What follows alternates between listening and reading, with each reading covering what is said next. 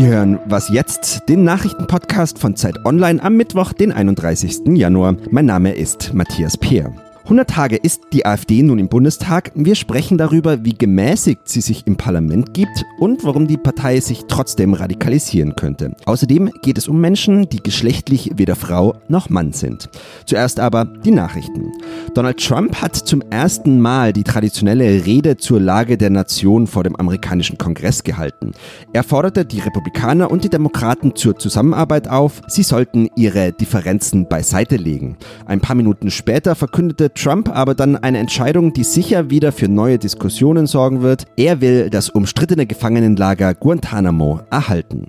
CDU, CSU und SPD verhandeln heute weiter über die Große Koalition. Thema ist unter anderem die Gesundheitspolitik. Die SPD hat sich ja im Wahlkampf für die Bürgerversicherung ausgesprochen.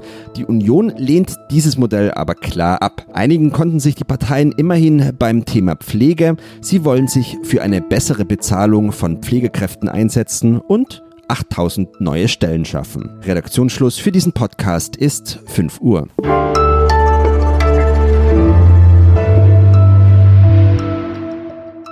Bin Munja Mayborg.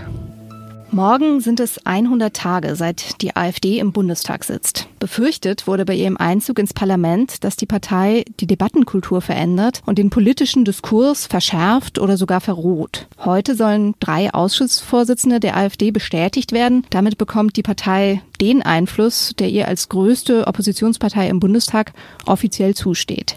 Ich spreche darüber mit Tillmann Steffen, Politikredakteur bei Zeit Online. Hallo Tillmann. Hallo Munja. Zwei von diesen drei Kandidaten sind ja sehr umstritten. Eigentlich alle drei, aber bei zweien fällt es ganz besonders auf. Da ist ein Thüringer Rechtsanwalt, der schon im Landtag in Thüringen zahlreiche Ordnungsrufe kassiert hat, wegen provokanter Zwischenrufe, der jetzt Vorsitzender des Rechts- und Verbraucherschutzausschusses werden soll. Und der andere, der den Tourismusausschuss vorsitzen soll, der ist in erster Instanz verurteilt worden wegen Beihilfe bei einer Hooligan Randale. Das Verfahren schwebt noch und da gibt es halt Kritik, zumindest aus anderen Fraktionen. Und wir werden sehen, ob das heute gelingt, dass diese Ausschussvorsitzenden auch wirklich bestätigt werden. Warum stellt die AfD denn ausgerechnet diese Kandidaten auf? Ja, sie haben das in einem langen Wahlverfahren bestimmt. Das war auch nicht einfach. Ich habe das ein bisschen beobachtet. Da waren lange Beratungen noch von Einzelgrüppchen da im Bereich dieser Fraktionsbesprechung im Bundestag. Es geht ja bei der AfD alles sehr basisdemokratisch zu, aber das Ergebnis ist dann halt nicht immer so, dass alle zustimmen.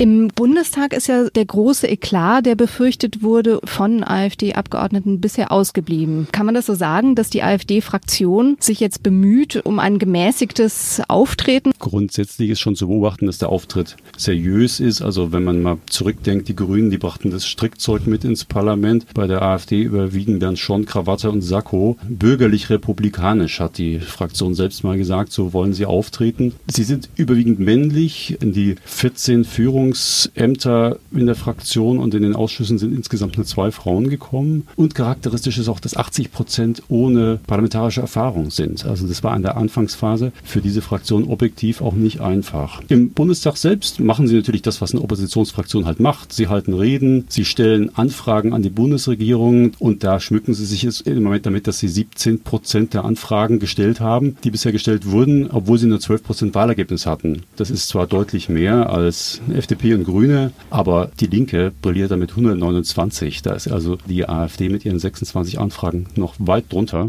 Und was sind das für Anfragen? Im Prinzip zu ihren Kerngebieten Islam, Migration, Eurokrise, da werden diese Fragen gestellt und die Antworten mit den Antworten brilliert sie dann als Oppositionsfraktion und kann auch ein Stück weit eben dann nachweisen, wir tun was für die Bürger. Das ist klassisches Oppositionshandeln. Du beobachtest äh, die AfD ja sehr intensiv und äh, kennst auch die verschiedenen Landesverbände. Wie passt denn jetzt dieses Auftreten im Bundestag, wo man sich vielleicht so ein bisschen zurückhält äh, zurzeit, mit dem zusammen, was in der Partei passiert. Vor einer Woche zum Beispiel gab es ja diesen Auftritt von Björn Höcke, wo er ähm, in Eisleben gesagt hat, die AfD will dafür sorgen, dass am Bosporus mit den drei M, Mohammed, Muezzin und Minarett, Schluss ist. Wie passt das denn zusammen? Ja, also ich beobachte ein bisschen so eine äh, gegenläufige Entwicklung. Die Bundestagsfraktion hat ja auch an ihrer Führungsposition überwiegend innerparteilich gemäßigt, so möchte ich es mal sagen, Leute gewählt, Die Hardliner und Höcke-Freunde sind da bislang außen vor geblieben, bis es zu diesen besagten Ausschussposten kam. Da ist das dann anders geworden. Aber man kann sagen, die Fraktion ist sowas wie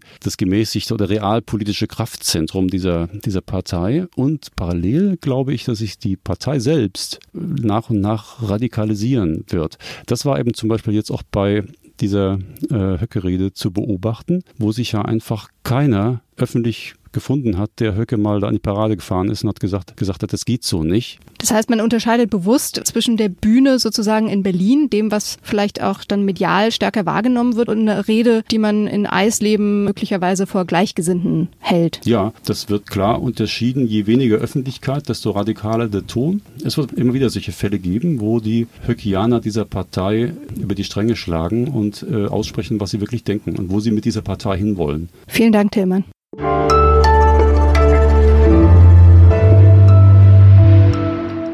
Und sonst so? In Nürnberg beginnt heute die Spielzeugmesse. Klingt erstmal harmlos, ist es aber nicht. Kinderspielzeug ist ja ein beliebter Schauplatz ideologischer Grabenkämpfe. Zum Beispiel, wenn es für Mädchen mal wieder rosa Prinzessinnen gibt und für Jungs Baukästen. Diesmal aber steht ein anderes Thema im Vordergrund, die Digitalisierung. Ausgestellt werden Murmelbahnen, die sich per App steuern lassen, Modelleisenbahnen mit Funkchip und ein Roboter, der schon Elfjährigen das Programmieren beibringt. Wenn es gut läuft, Jungs und Mädchen.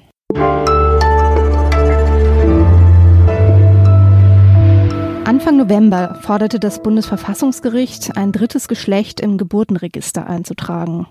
Neben Mann und Frau müsse es künftig eine dritte Option für intersexuelle Menschen geben, urteilten die Richter. Bis Ende 2018 müssen Bundestag und Bundesrat jetzt eine Lösung finden. Das heißt, die juristische Anerkennung von intersexuellen Menschen wird gerade noch politisch diskutiert. Aber wie geht es Ihnen im Alltag? Darüber spreche ich jetzt mit Annette Heide, Autorin von Zeit Online. Annette, du hast eine Geschichte über Maxi Bauermeister geschrieben.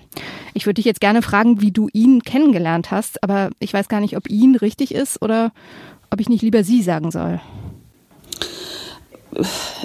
Er selbst vermeidet das Personalpronomen, wie du gerade magst, sage ich aber er, weil er auch sich als Mann kleidet und so erstmal auftritt und auch auf dem Markt zum Beispiel, wenn er verkauft, gibt er sich als Mann und wird auch als junger Mann angesprochen oder empfunden und er hat auch kein Problem damit. Aber seine Mutter zum Beispiel, ich habe ja auch mit der Mutter gesprochen, sagt immer noch sie, weil Maxi für sie ihr Leben lang ihre Tochter war.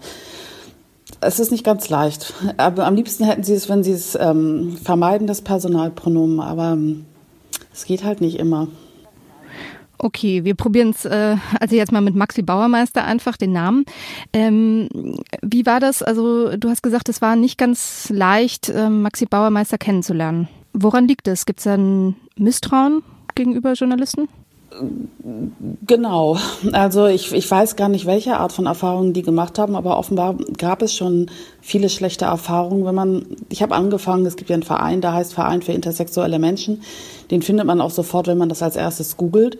Und dort findet man auch sofort äh, für Presseanfragen einen Link, einen riesen Fragenkatalog, was Journalisten alles angeben sollen, den ich völlig absurd fand. Also da bin ich auch nicht bereit, solche Zugeständnisse zu machen, was man für Auskunft geben muss und was man sich festlegen muss, wie man es vorher alles zeigen muss und dass die Weiterverwertungsrechte abgetreten werden müssen und so weiter.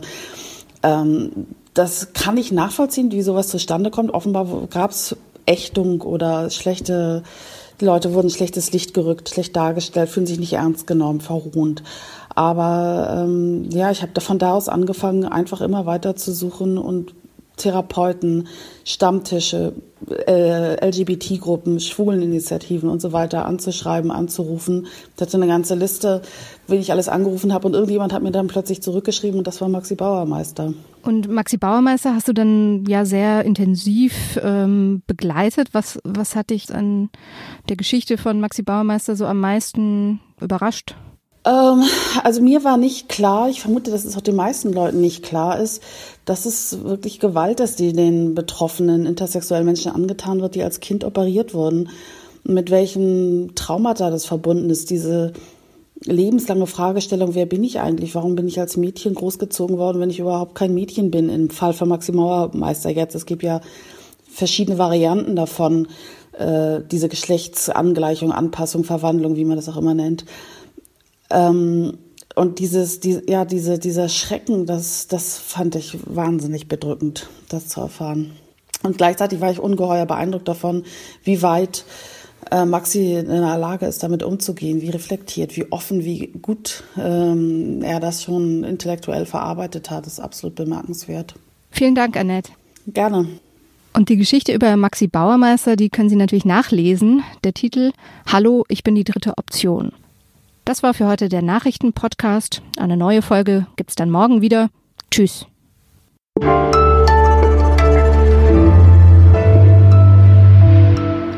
Bist du eigentlich auch mal in ein Fettnäpfchen getreten? Nee, erinnere mich nicht.